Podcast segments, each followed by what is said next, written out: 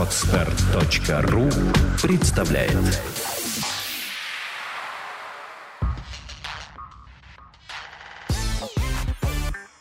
Don't Speak – подкаст о том, как быстро и эффективно выучить английский язык. Подкаст подготовлен при поддержке lingvaleo.ru, интерактивного сервиса для изучения и практики английского языка. Здравствуйте, дорогие друзья! С вами подкаст Don't Speak о том, как быстро и эффективно выучить английский язык. И в студии, как обычно, его бессменный ведущий Андрей Гуляев. Я рад вас приветствовать в начале нового сезона выпусков Don't Speak. И позвольте поделиться новостями. Что же у нас, собственно, нового? Почему это новый сезон? Во-первых, мы подготовили много новых прекрасных выпусков. Какие-то из них это доработанные старые. Мы пересмотрели то, что мы записывали ранее, и в скором времени ожидайте улучшенные и обновленные версии тех материалов, которые были нами опубликованы ранее. Во-вторых, мы подготовили много новых разных тем, так что ваши знания английского будут улучшаться еще и еще более эффективно. В-третьих, нас ожидает много новых гостей, которые будут рассказывать про свой чрезвычайно интересный опыт. Мы уже готовим подкаст о акцентах американского английского, о разнице британского и американского и многое-многое другое. Следите за, на... Следите за нашими выпусками. Кроме того, подкасты Don't Speak теперь еще и разделяются по уровням мы профилировали разные выпуски для начинающих и для продолжающих. Поэтому внимательно следите за каждым публикованным выпуском. Там мы обязательно в комментариях подпишем, для кого он будет наиболее эффективен. И еще одним нововведением является то, что теперь вы можете оставить свою обратную связь пожелания, рекомендации и вопросы в нашей группе ВКонтакте. Мы завели специальное обсуждение, где вы можете писать все, что хотите, все, что думаете о наших подкастах. Мы открыты к обратной связи. Некоторые подкасты, я об этом говорил, записаны только потому, что кто-то из слушателей написал мне об этом, что хочу подкаст такой-то. Поэтому пишите, нам правда очень важно и интересно ваше мнение.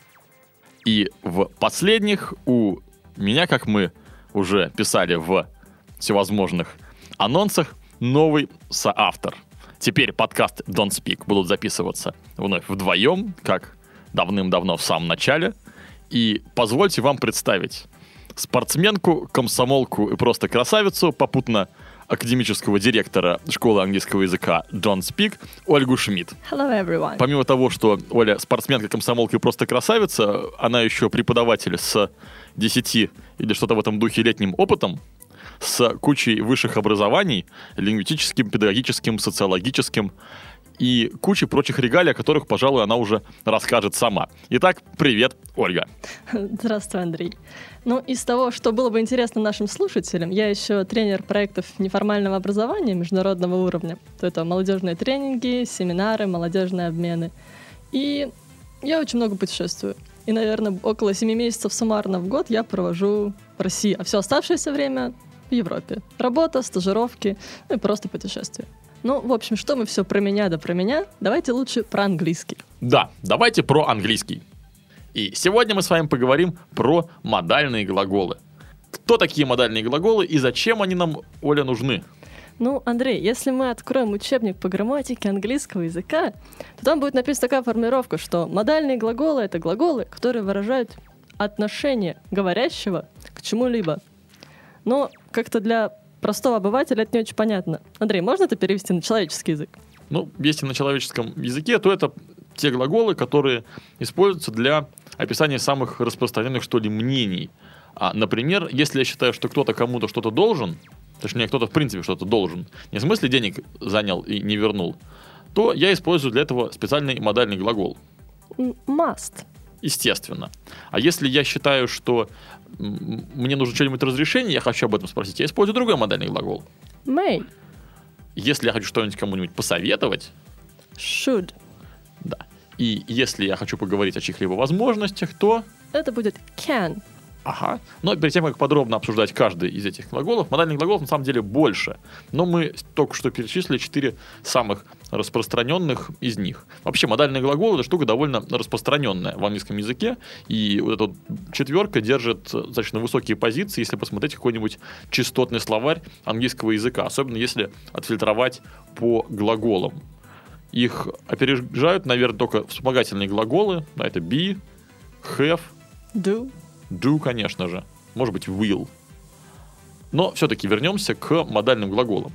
Вообще, это довольно старая такая штука в английском языке, они существуют очень давно, и поэтому их правила, они отличаются от правил использования других глаголов. Об этом мы сегодня непременно поговорим. А, кстати, модальные глаголы имеют германские корни. Например, глагол must – должен. В немецком это будет muss. Глагол kann в немецком, в английском будет глагол can. Ну, в общем-то, да, похоже. Вообще, насколько я помню, все глаголы, которые играют роль в вспомогательных, то есть и be, и have, и do, они, ну, и сама эта вообще идея, это пришло в английский язык, ну, имеет германские, скажем, корни. Английский язык вообще является собой смешение многих разных языков, то есть это и кельтский язык, то есть тот, который кельтская группа языков, точнее, которые были изначально на Британских островах, потом немецкий, а, латынь еще, и уже потом французский. Ну вот, и вот вся эта в итоге мешанина и является современным а, английским языком. Окей. Что касается корней, мы разобрались. Что касается того, как глаголы используются, чуть-чуть позже. А сейчас поподробнее про значение. Ну и так, давай вернемся. С чего мы начали? Глагол must. Да, должен. Да, когда кто-то кому-то что-то должен. Например, you must go to school every day. Считают родители. Да. А говорят, и говорят своему э, ребенку, что ты должен ходить в школу каждый день. Это знаете, как в том анекдоте. 2 сентября первоклассника будет его мама и говорит, дорогой, you must go to school. А он смотрит на нее с просонья и говорит, what, again? То есть, что, опять? Так вот, must это когда действительно прям вот должен-должен. Не знаю, умри, но сделай. Must die. Угу, да, must die, например. Это самый сильный, скажем так, по интенсивности какой-то мотивации, эмоции, можно сказать, глагол. Окей, про must поговорили. Дальше. Глагол can. Когда вы хотите поделиться своими возможностями или способностями. Например, Супермен скажет I can fly. Или обычный человек может похвастаться I can play the guitar. То есть Супермен говорит, я могу летать, а обычный человек говорит, я могу, ну, в смысле, умею играть на гитаре. Это может быть как физическая способность, так и способность не физическая, а наличие каких-то обстоятельств, которые нам позволяют, ну или не позволяют, нам мы будем использовать can not или can't, сделать то или иное действие. Ну, например, I can be at the meeting tomorrow at 6. То есть завтра в 6 часов я могу быть на встрече. Это не значит, что у меня есть какая-то суперспособность, я не знаю, там телепортируюсь или еще что-нибудь. Просто вот у меня есть какие-то дела, какой-то график, и этот график позволяет мне в 6 часов быть на встрече. И, ну, кроме того, это может быть не только про людей, но и про какие-то обстоятельства. Ну, скажем, it can rain today. Сегодня может пойти дождь. Ну, чисто физически. Мы смотрим, какие там тучки, еще что-нибудь. Ну, и мы знаем, что э, Петербург, например, осень или Таиланд, се- сезон дождей, может пойти дождь. Может пойти, может не пойти. Мгм. Окей, дальше. Следующий глагол. Глагол should.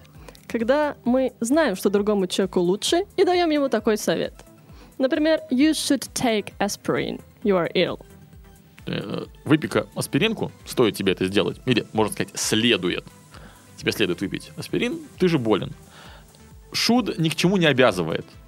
Should можно всегда заменить без большой потери смысла на будет хорошо, если. Будет хорошо, если ты выпьешь аспиринку. Ну, ты же болен. Да, будешь более здоровым. Should это совет, рекомендация. А ты уже решаешь, будешь ты этому совету следовать или не будешь. Да. И последний глагол Глагол may. may означает разрешение.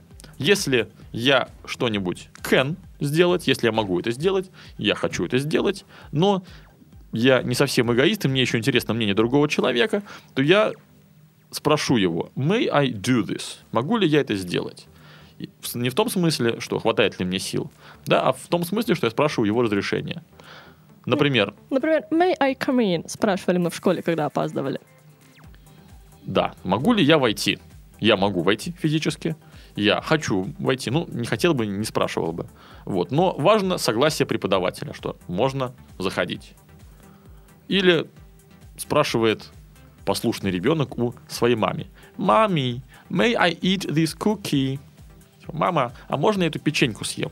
А его суровая мама как возьмет ему, как и ответит. No, you may not. Нельзя. Вот так вот. Это был глагол may. Андрей, а вот эти модальные глаголы в будущем или в прошедшем, это как сказать? Ну, если бы это были обычные глаголы, и правила у них были бы тоже обычные, то, конечно же, было бы will may, will can, will must, или что-нибудь типа musted, canned, или made. Как-то так. Но это неправильно все сейчас было сказано, потому что у модальных глаголов свои правила. И даже не то, что правила, а есть другие слова, которые помогают им работать в будущем и в настоящем. Так называемые модальные конструкции. Да, совершенно верно. У глагола must, например, нету формы будущего времени. Его нельзя поставить вместе с will. У него нету формы прошлого времени в принципе. И тут нам на помощь приходит модальная конструкция Have to. именно have to. Она означает примерно то же самое, что и must, но является собой, по сути, обычный глагол have, у которого нет никаких ограничений, и который можно использовать в прошедшем времени, и получится, Had to. Или даже в будущем, Will have to. То есть делать то, что с must делать нельзя. То же самое может быть и с can. И здесь будет уже be able to. Например, I will be able to fly tomorrow. Завтра я смогу летать. А сегодня пока еще реактивный ранец на заправке и подзарядке. А что такое вообще able? Able — это способность или возможность что-то сделать. Например, readable. Эндрю, как ты это переведешь? Читабельный, по всей видимости. Able может быть как суффикс, а может быть как отдельное прилагательное. По сути, able и есть прилагательное, поэтому он используется здесь с глаголом be. То есть буквально а, tomorrow I will be able to fly. Завтра я буду способным летать. Смысл тот же самый, что и can, но can мы не можем употребить в будущем времени. Еще одна штука, когда нам нужны модальные конструкции, в первую очередь это касается be able to, это поделиться нашими желаниями. Ну, например, Например, а, I want to be able to fly. да. К сожалению, I want to can fly, это будет неправильно. Почему? А потому что can нельзя использовать в этой части предложения. То есть в ноте соль. Если вспомнить модель семи нот, который, с помощью которой мы описываем структуру английского предложения, то место модальных глаголов это всегда нота ми.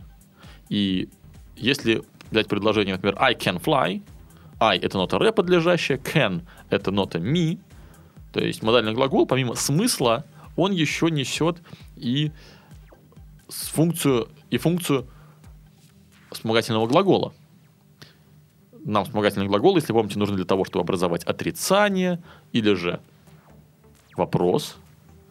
И, кроме того, они несут на себе другую информацию, которая, как правило, не переводится, если мы говорим о переводе с английского на русский, но позволяет нам поставить правильную форму глагол на русском языке. Ну, то есть, может быть, это будет будущее или прошедшее время, может быть, та или иная форма глагола, согласование его с другими частями предложения, с подлежащим в первую очередь, конечно же, и так далее. Но с модальными глаголами все не так. Они сами делают отрицание. Например, I can't draw. Ну, не умею я рисовать. Или can you help me? Не мог бы ты мне помочь? Да, может помочь или нет. А, то же самое касается и других модальных глаголов. Вы уже, наверное, обратили внимание, что мы не спрашиваем do I may come in, да? May I come in. Помните, что в вопросах на первое место выходит нота ми, то есть если обычный порядок это до, ре, ми и так далее, то в вопросах это до, ми, ре. Так вот, нота ми у нас здесь на первом месте. May I come in? Или, например, если мы хотим сделать отрицание, то это будет какой-нибудь you mustn't You mustn't drink. да. Ты не должен пить. И Или- то же самое shouldn't. Не стоит тебе пить. Ты, конечно, можешь, но я бы тебе не советовал. You shouldn't drink too much. Не стоит пить слишком много. А если же мы возьмем модальную конструкцию, то что у нас получится? Если мы хотим сделать вопрос, например, из I have to go, нужно сказать, что я не, не have to go. Как это будет звучать по-английски? Ну, тогда у нас будет работать уже обычные правила образования, отрицания в английском. То есть I don't have to go. Да. И хочу обратить ваше внимание, что have to, оно, конечно, заменяет must, и по смыслу, в принципе, то же самое, но вот здесь, вот в отрицании, смысл принципиально разный. Что такое you mustn't go? Прям запрещено, запрещено туда ходить. Ты, Не должен туда ходить. да. А в случае с you don't have to go, ты не обязан идти. То есть в случае с must, да, you mustn't go, ты должен не идти.